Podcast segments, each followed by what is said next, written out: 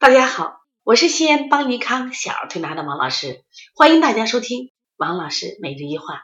今天呢，我分享的主题是抽动症不能直抽。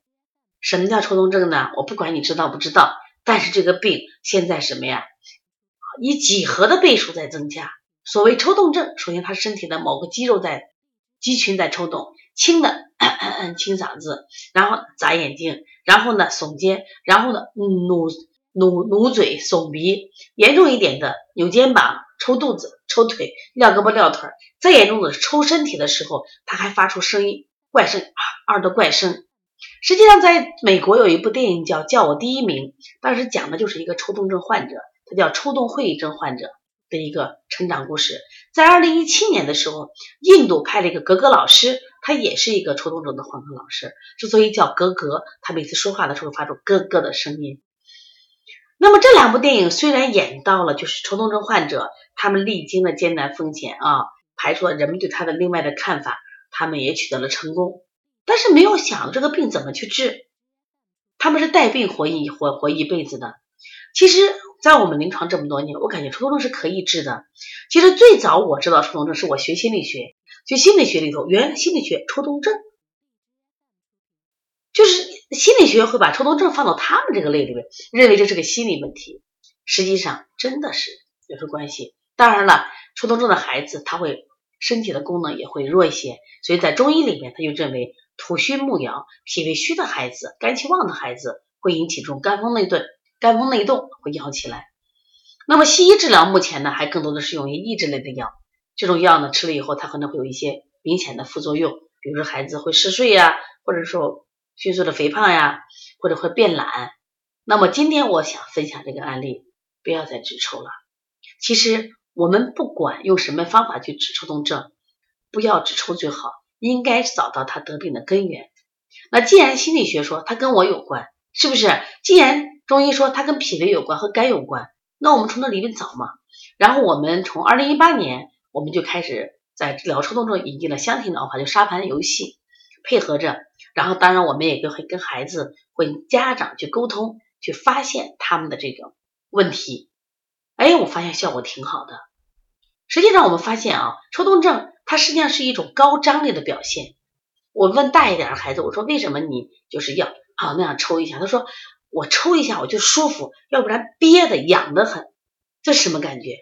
就像我们打喷嚏，啊嚏啊嚏，打完你是不是爽的很？他只有这样打。所以你不能去指出，越指出他的压力会更大。那么他这个压力带谁带来的？这是儿童的一个，就是他其实这是从儿童时期的一个特有特有的病。他实际上是心理的压力得不到释放，传导在躯干上，躯干在那一瞬间去释放。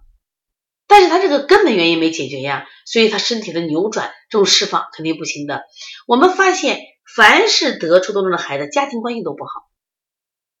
就是父母紧张，或者婆媳紧张，或者说我们父母在教育孩子的时候有这种焦虑症，就他们不会嘛，自己也不会，所以往往抽动症的家庭有一个抽动症的孩子，就一必有一个焦虑型的父母，就那种家庭不好，那气氛是高压的，所以孩子回到家里以后仍然处在高压状态。我们现在的孩子，大家知道已经。就是六岁的孩子报三个班都少的，三个班、六个班、九个班的都算少的了，是不是？那你光想着我们不学不行，不学我们怎么赶上竞争？那你没考虑好你的孩子体力问题，也没有考虑到你的孩子承受力的问题，也没有考虑到孩子你能不能休息过来的问题。我们不管，我们只报、只报、只报，结果这个小孩承受不了，他就发生了问题。实际上说明一个什么问题？小孩的发育啊，他有一方面叫心理的。发育一方面叫体育的发育，只有二者结合到一起，共同发育、共同成长，他可能不生病。但是不可能，现在的小孩吃得好，吃的肉多、牛奶多，个子长得高，但他心理的发育，他还是需要时间的，心智模式的发育，结果都会出现脱节。你看他大个子，他心理心智模式弱着嘞，说因此就会出现心理的问题。当然，现在讲的抽动症、多动症、小孩的抑郁症、小孩的强迫症、焦虑症，现在都开始出现了。因为小孩睡不着觉，他心烦心慌啊，他也不安，这不是焦虑症吗？我不想回家，没意思，无聊，啊，真没意思，我不想吃饭，这种说话不就抑郁症吗？所以说挺可怕的啊。所以说，呃，我希望我们的家长以后在对待孩子的问题上啊，特别是在一旦有了这种抽动症的症状，一定给孩子一个宽松和谐的家庭环境。我们改变不了社会，改变不了这个学校的教育，我们能不能从家庭做起，慢慢成长？